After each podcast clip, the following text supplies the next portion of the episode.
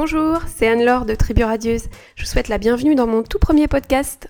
Dans cet épisode, j'aimerais vous parler d'un sujet pas toujours drôle, à savoir le divorce. Mais j'aimerais vous en parler d'une façon particulière, puisque je vais traiter aujourd'hui d'une conséquence du divorce sur les enfants, le fait d'avoir deux maisons.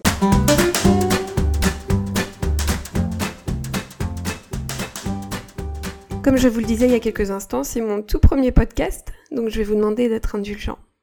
Donc les enfants du divorce ont deux maisons, celle de papa et celle de maman. Ce n'est pas un scoop. Aujourd'hui, j'aimerais vous aider, vous les parents, à aider vos enfants à changer de domicile parce que pour les enfants, c'est pas très facile de passer de chez papa à chez maman, puis de chez maman à chez papa, comme ça, toutes les semaines, ou un week-end sur deux, à la fin des vacances, etc., selon votre mode de garde. Les enfants doivent pouvoir se sentir chez eux dans les deux maisons. Euh, ils doivent pouvoir trouver des repères qui les rassurent.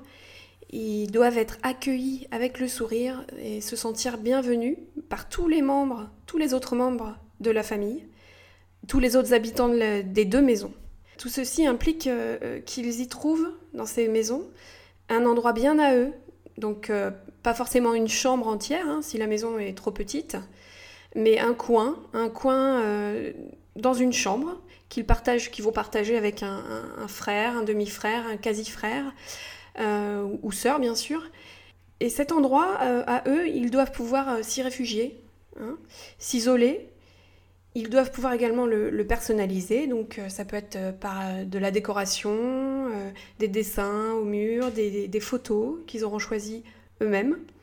Dans cet endroit, il faut qu'ils puissent avoir du rangement, hein, des placards pour pouvoir mettre leurs affaires. Et puis d'une visite à l'autre, ils doivent pouvoir retrouver leurs affaires telles qu'elles ont été laissées à la visite antérieure. Donc il ne faut pas que les autres enfants de la famille en son absence, euh, viennent euh, fouiller dans ses affaires et, mettre le bazar. Ensuite, les règles chez papa et chez maman peuvent être différentes et d'ailleurs elles le sont la plupart du temps parce que euh, bah, chez maman il va y avoir peut-être un beau papa et chez papa il va y avoir une belle maman, une belle mère qui vont apporter leurs propres règles. Donc forcément pour l'enfant, selon où il est, les règles vont être différentes. Mais ça ne doit pas être une difficulté parce que si chaque couple explique bien à l'enfant les règles, normalement il n'y a pas de raison que les enfants s'y perdent. Donc pour que l'enfant soit le moins perturbé possible, c'est très utile de faire l'explication des règles comme ça dès le début.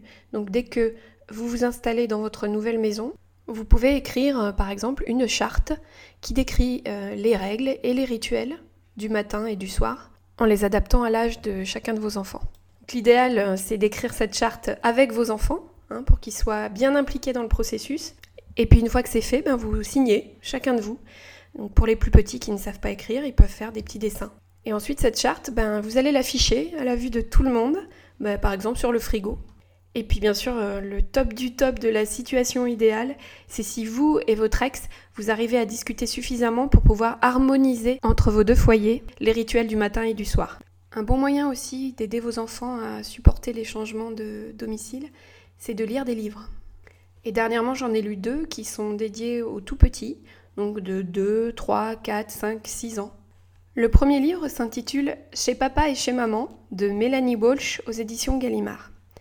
Une petite fille nous fait découvrir sa nouvelle vie chez papa et chez maman depuis que ces derniers ont divorcé. L'histoire est courte, d'une longueur idéale pour une petite fille qui pourra s'identifier à l'héroïne. Les illustrations sont colorées et des rabats permettront à votre enfant d'être actif pour découvrir ce qui se cache en dessous. Le deuxième livre s'intitule Mes deux maisons de Claire Mazurel chez Bayard Jeunesse. Dans celui-ci, on y découvre la nouvelle vie d'Alex, un petit garçon dont les parents sont séparés, bien entendu. Dans ce livre-là, les illustrations sont également colorées. C'est important pour les enfants de cet âge-là. Et elles ressemblent à de jolies aquarelles. Donc ces deux livres traitent de façon positive le fait d'avoir deux maisons lorsqu'on est un jeune enfant d'environ 3-4 ans. Donc cela peut permettre de dédramatiser la situation, une situation qui peut parfois devenir lourde pour les enfants, mais aussi pour les parents. Donc vous, adultes, vous pourriez trouver des conseils et comprendre ce qui est important pour des enfants du divorce de ces âges-là, donc environ, euh, enfin on va dire de 3 à 6-7 ans. Euh, vous verrez notamment que dans les deux livres, la petite fille et le petit garçon expriment la nécessité de téléphoner aux parents absents quand ils, sont, quand ils en ont besoin. Donc en tant que parents divorcés ou séparés, il nous faut accepter, au-delà des conflits qui nous opposent avec notre ex, que nos enfants ont besoin de maintenir le lien, le contact avec leurs autres parents, que cela nous chagrine ou pas, et qu'il serait cruel de les en empêcher. Donc je vous conseille la lecture de ces deux livres avec vos enfants. Donc le premier, Chez papa et chez maman de Mélanie Walsh, et le deuxième, Mes deux maisons de Claire Mazurel. N'hésitez pas à partager vos commentaires sur ces deux livres si vous les avez lus et à en conseiller d'autres en bas de la page qui contient ce podcast sur le blog Tribu Radieuse.